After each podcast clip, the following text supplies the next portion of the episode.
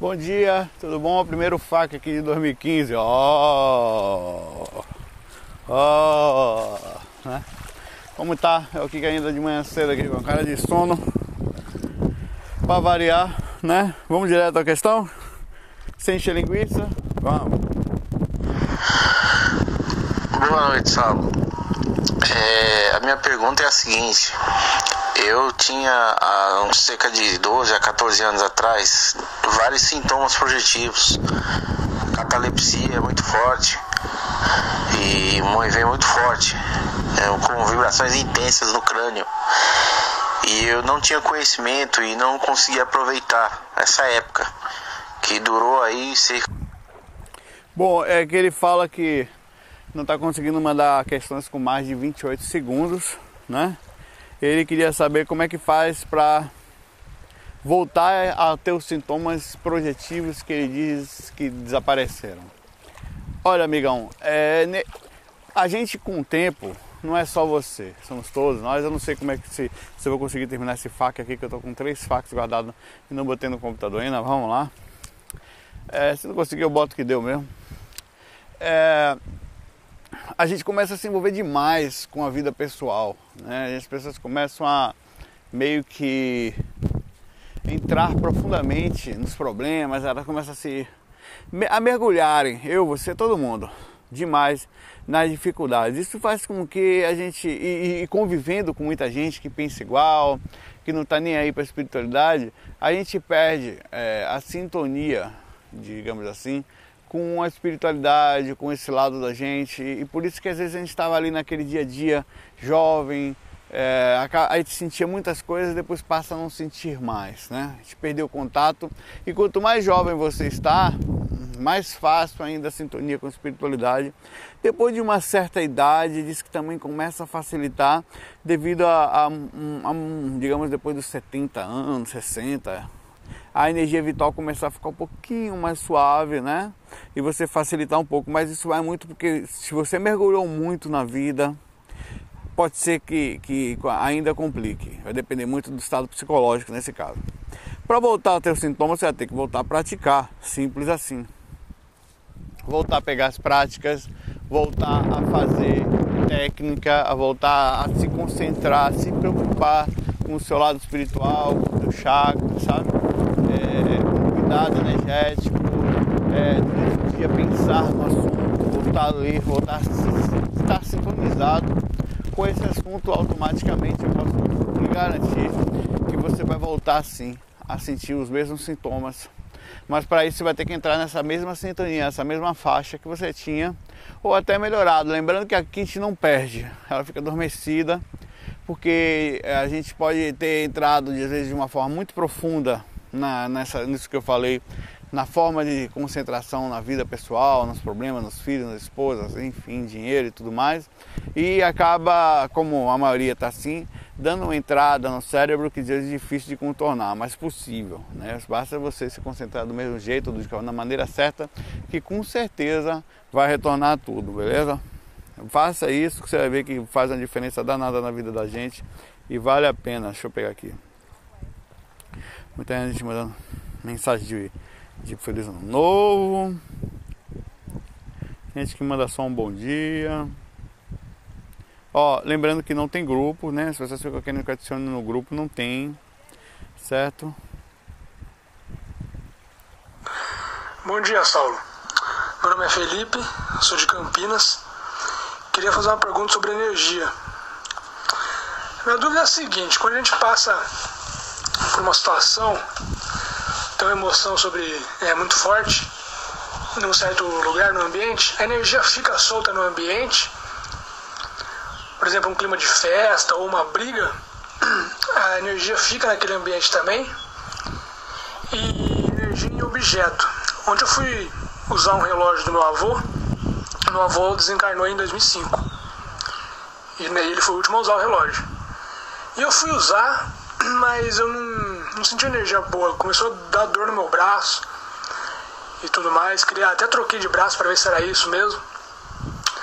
E mesmo assim continuou doendo. Tirei o relógio parou a dor.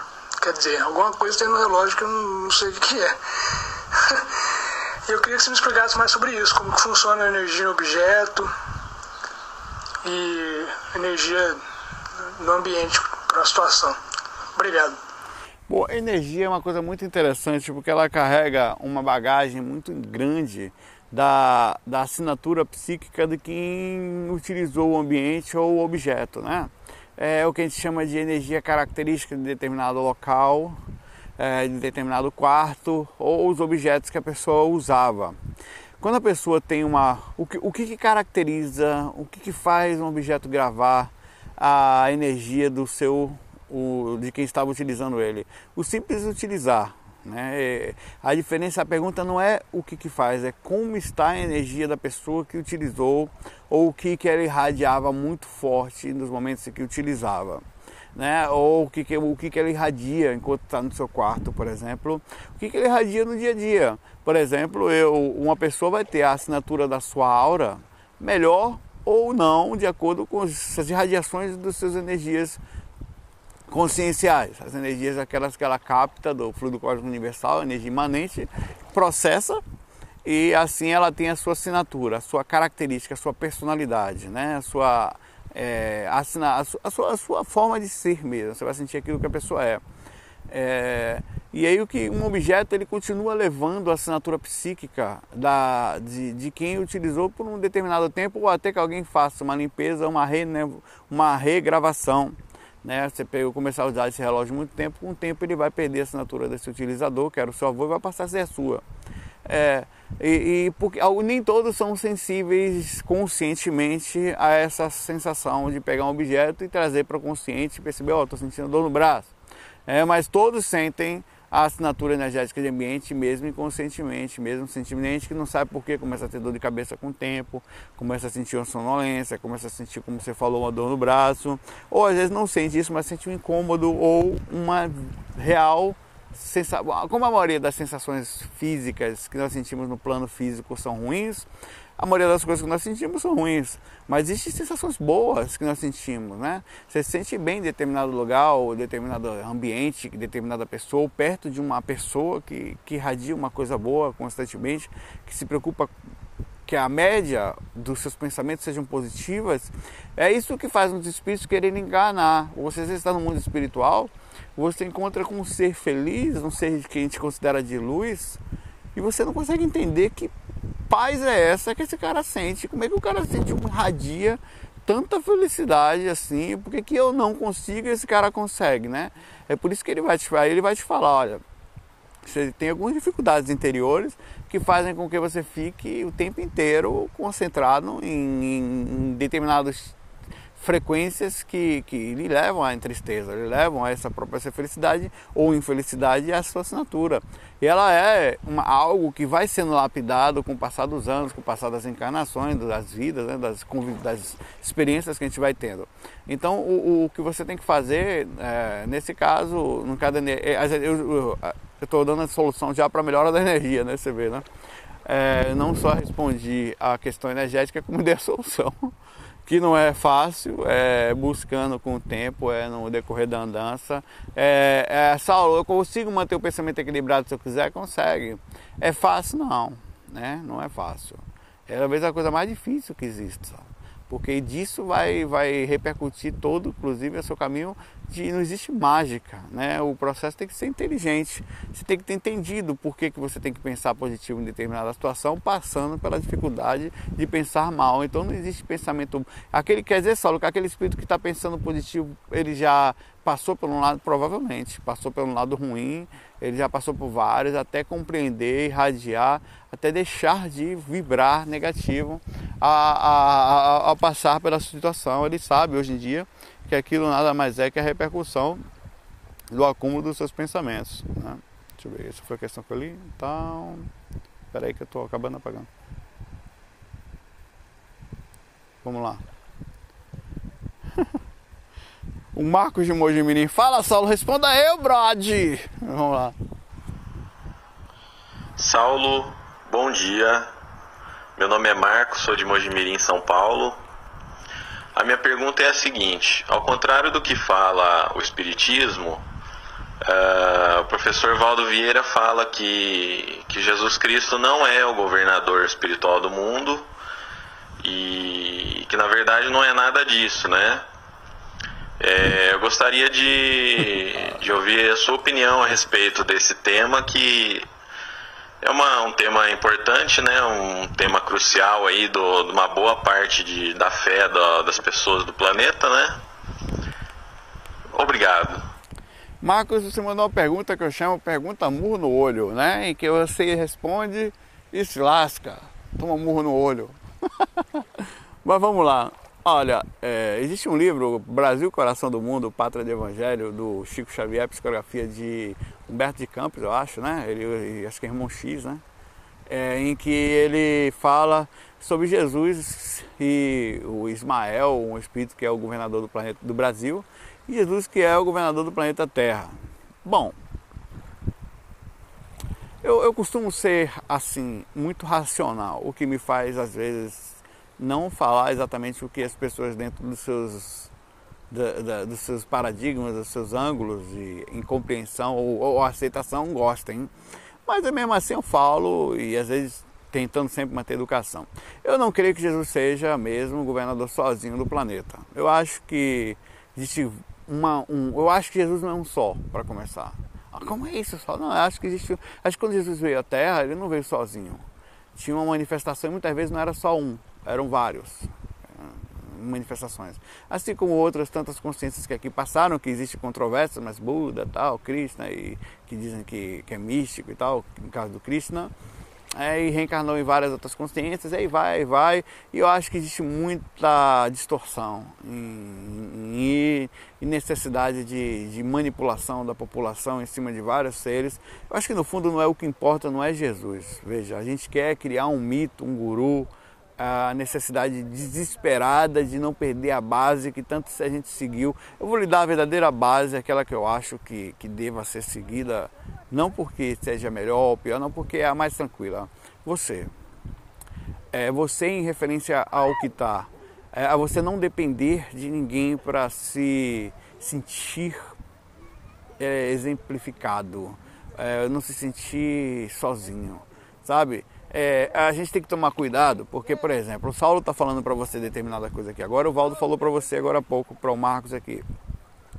E aí ele ouve quem? Nenhum dos dois. Ele tem que ponderar tudo que é falado, trazer para o racional. Ah, Saulo, mas e a religião? Não. Aí se você quiser seguir o caminho da irracionalidade, da inconsciência, não existe mais da, do instinto ou do que foi falado, não quiser pensar porque sua avó pensou, porque seu pai pensou, porque o pastor falou, porque o Espiritismo disse, porque Chico Xavier falou, então não vai conseguir conversar.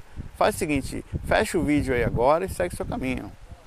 Não que a gente queira induzir você a um pensamento específico. Eu concordo com o Valdo nesse sentido, em alguns pontos. Eu não acho que Jesus é. Ah, não, acho que existe uma série de espíritos que pode se intitular em muitas vezes. Que quando a pessoa reza para Jesus vem um só, não. Não existe um cara que faz isso. Existe um grupo de espíritos que com certeza ajuda na, na, na, na direcionamento de várias coisas, não só do planeta Terra, como espíritos de extraterrestres e tantas outras coisas que ajudam o planeta como um todo. Eu não creio que exista um, um, uma coisa específica, até porque essa coisa não conseguiu se, se, se Jesus, no caso, é, se, se tirar o celular do bolso aqui, que na minha mão cai mais fácil, menos fácil do que no bolso. É, não consigo entrar na Ásia, por exemplo. Tem gente que não sabe quem é Jesus lá no meio da, da, da China, por exemplo. Sabe quem é Buda, sabe quem, sabe, é, é, quem é o Dalai Lama, eles sabem é, e outros tantos que eles podem saber quem. Mas não, Cristo no meio da Índia, mas eles não sabem quem é Jesus. Tem gente que sabe quem é Pelé na China, mas não sabe quem é Jesus. E aí? Não, mas depende, Jesus vai ajudar eles. Assim, você não acha que, que é uma coisa um pouco egóica, aquela coisa da o meu é o certo, dos outros são errados? Por isso é melhor não dar nomes. Eu acho que a gente tem que se desvincular dessa necessidade absurda de ter uma pessoa para nos guiar. Eu acho que o conhecimento está aí para todo. Por exemplo, eu gosto da, da, leitura do cristianismo, mas se você for mais profundo nas religiões, você vai ver que existe uma cópia uma das outras. Cópia das máximas, faça aos outros que eu gostaria que fizesse a mim. Essa cópia veio muito antes de Jesus existir, já era do budismo. Há muito antes.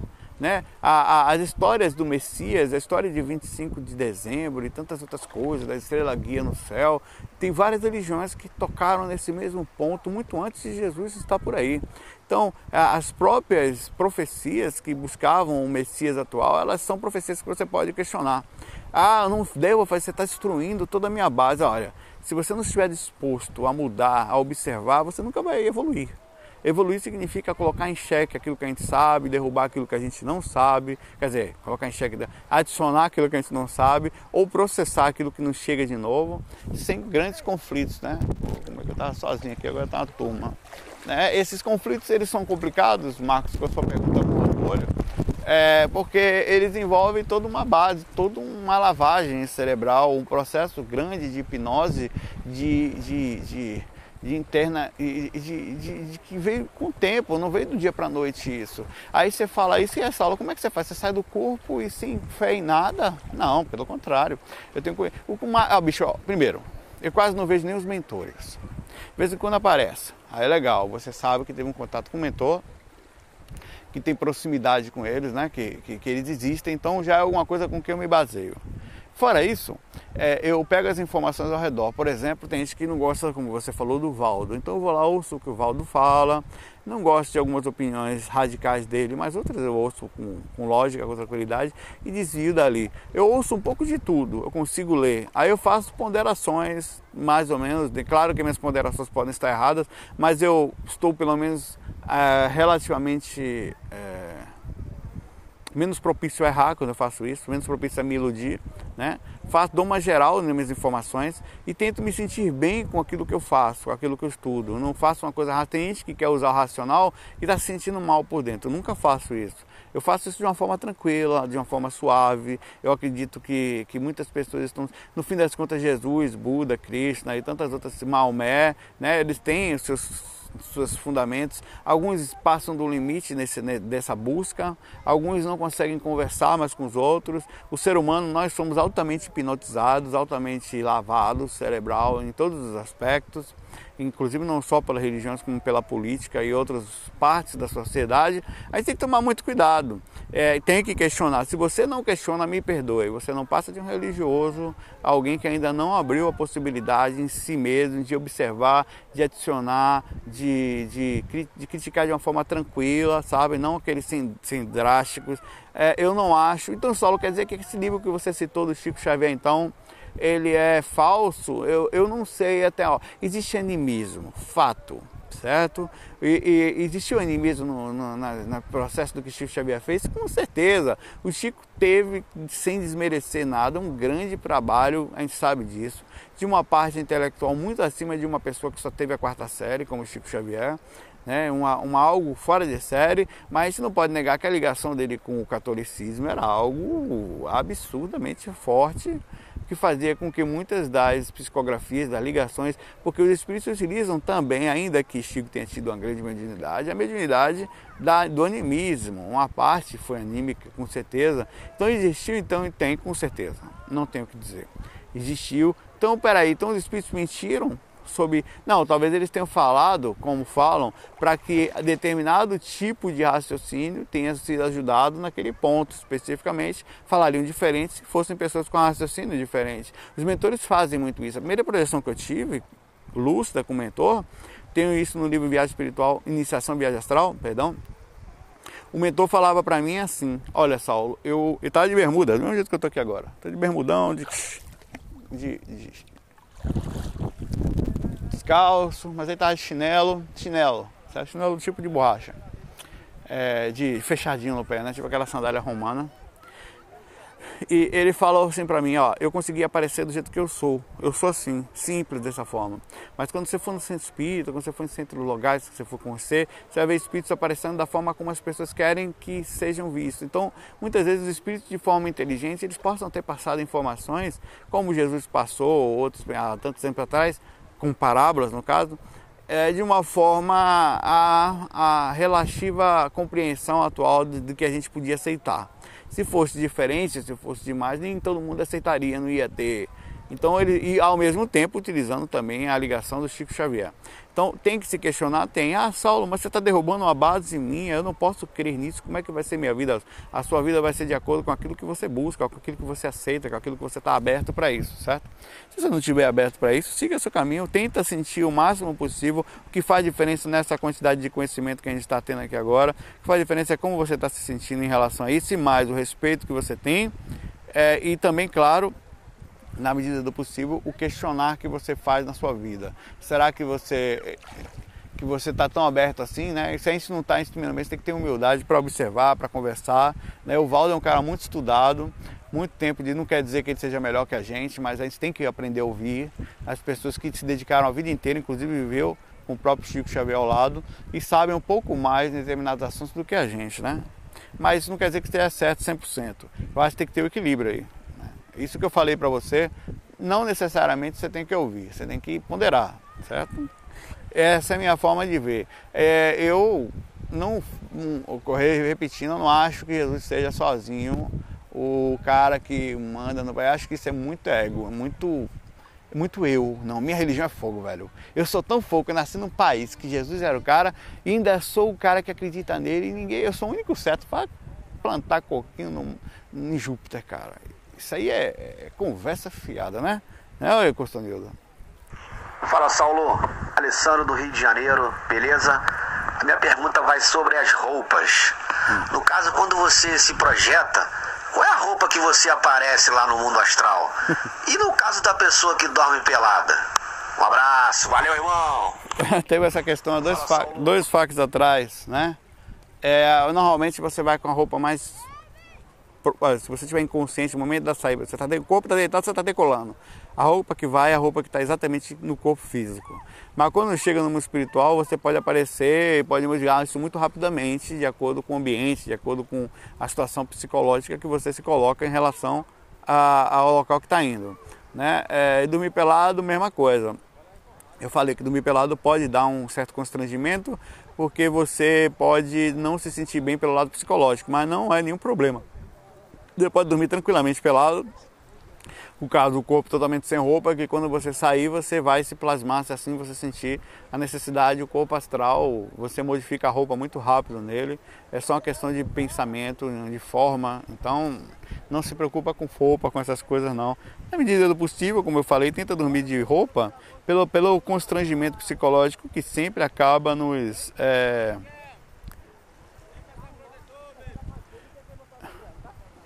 Uma pessoa falando aqui que mandando um texto pra gente grandão aqui. É... Bom, respondi esse colega daqui. Vamos fazer uma questão aqui. Que tô com medo da minha câmera de ligar aqui. Alô, tudo bom? Meu nome é Manuel. Eu sou de Cuiabá. Gostaria de saber qual é a consciência encarnada mais evoluída, na sua opinião, aqui no Brasil. Seria o Moisés Ezagui? Bicho, sei. O que, que é consciência evoluída, seu povo? Aquele cara que se coloca. Eu não estou falando Moisés nem ninguém, que Moisés é um amigão nosso, assim, que se coloca como superior, se coloca como inteligente, que faz um trabalho espiritual, ou o cara que não aparece, que está fazendo um projeto pelos escondidos. Então isso é muito relativo. Ah, o cara faz Chico Xavier fez 400 livros. E se tiver alguém por trás aí escondido que ninguém sabe, não dá para saber isso. Isso aí também não faz a menor diferença. O importante não é a mais evoluída, o importante é cada um fazer a sua parte, é, cada um trabalhar, fazer seu, seu trabalhozinho, divulgando ou levando energias positivas na medida do possível para frente. Tem muita gente aí em silêncio, não é Gandhi, não é mais Teresa de Calcutá, não, talvez não tenha sido nem Jesus tem consciências que estão no, no, anonimato aí, como tem no mundo espiritual aí, fazendo trabalhos fantásticos e não tem necessidade nenhuma de mostrar nome, de mostrar nada, faz pelo simples fator de fazer o melhor que pode de si mesmo e levar a ajuda adiante. Isso é o que conta. É, outra coisa, o Moisés com certeza é um cara legal, mas procura não, não, não, se travar somente aquilo que você assiste, nem aqui, nem o Moisés, nem o Wagner, nem o Valdo, nada se liberte totalmente da necessidade de olhar as pessoas e, e, e de, de, olhar e transformar as pessoas em verdadeiras fontes de energia ou gurolatria para você.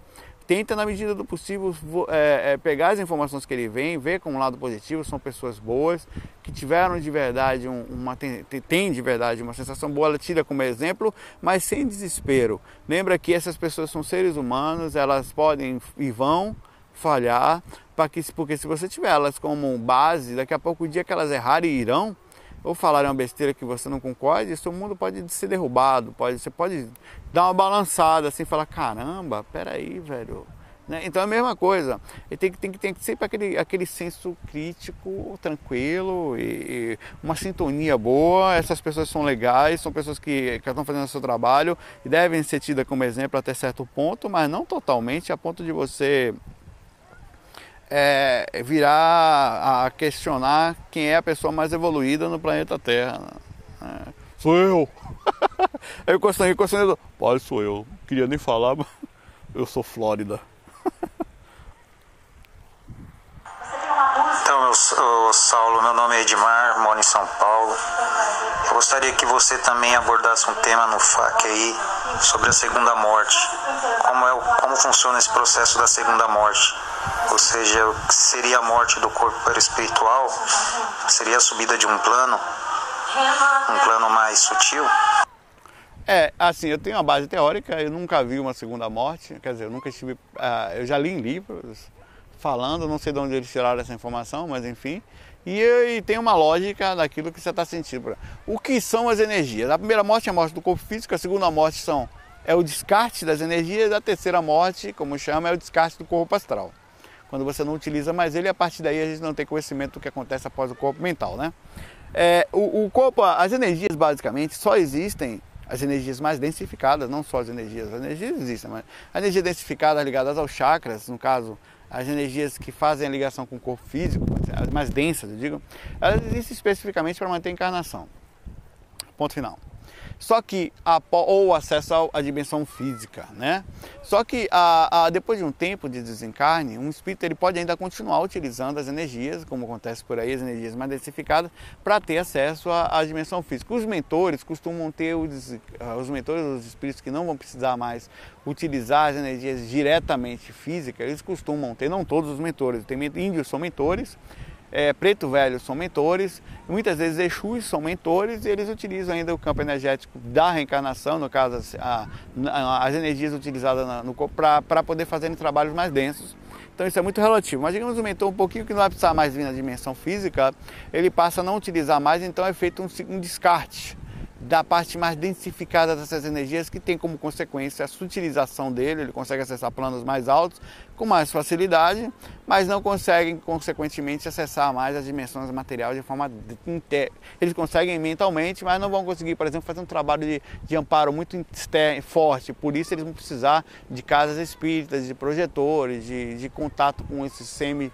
É, os, os mentores que ainda têm essa semi-energia para conseguirem entrar em frequências física, né? Então é, é, feito por isso. Então uma pessoa quando passa a tirar, a ter o descarte do corpo energético, ela então passa a não ter mais acesso. Digamos que eu vou passar 100 anos sem encarnar essa aula, não é encarnar tão cedo, né?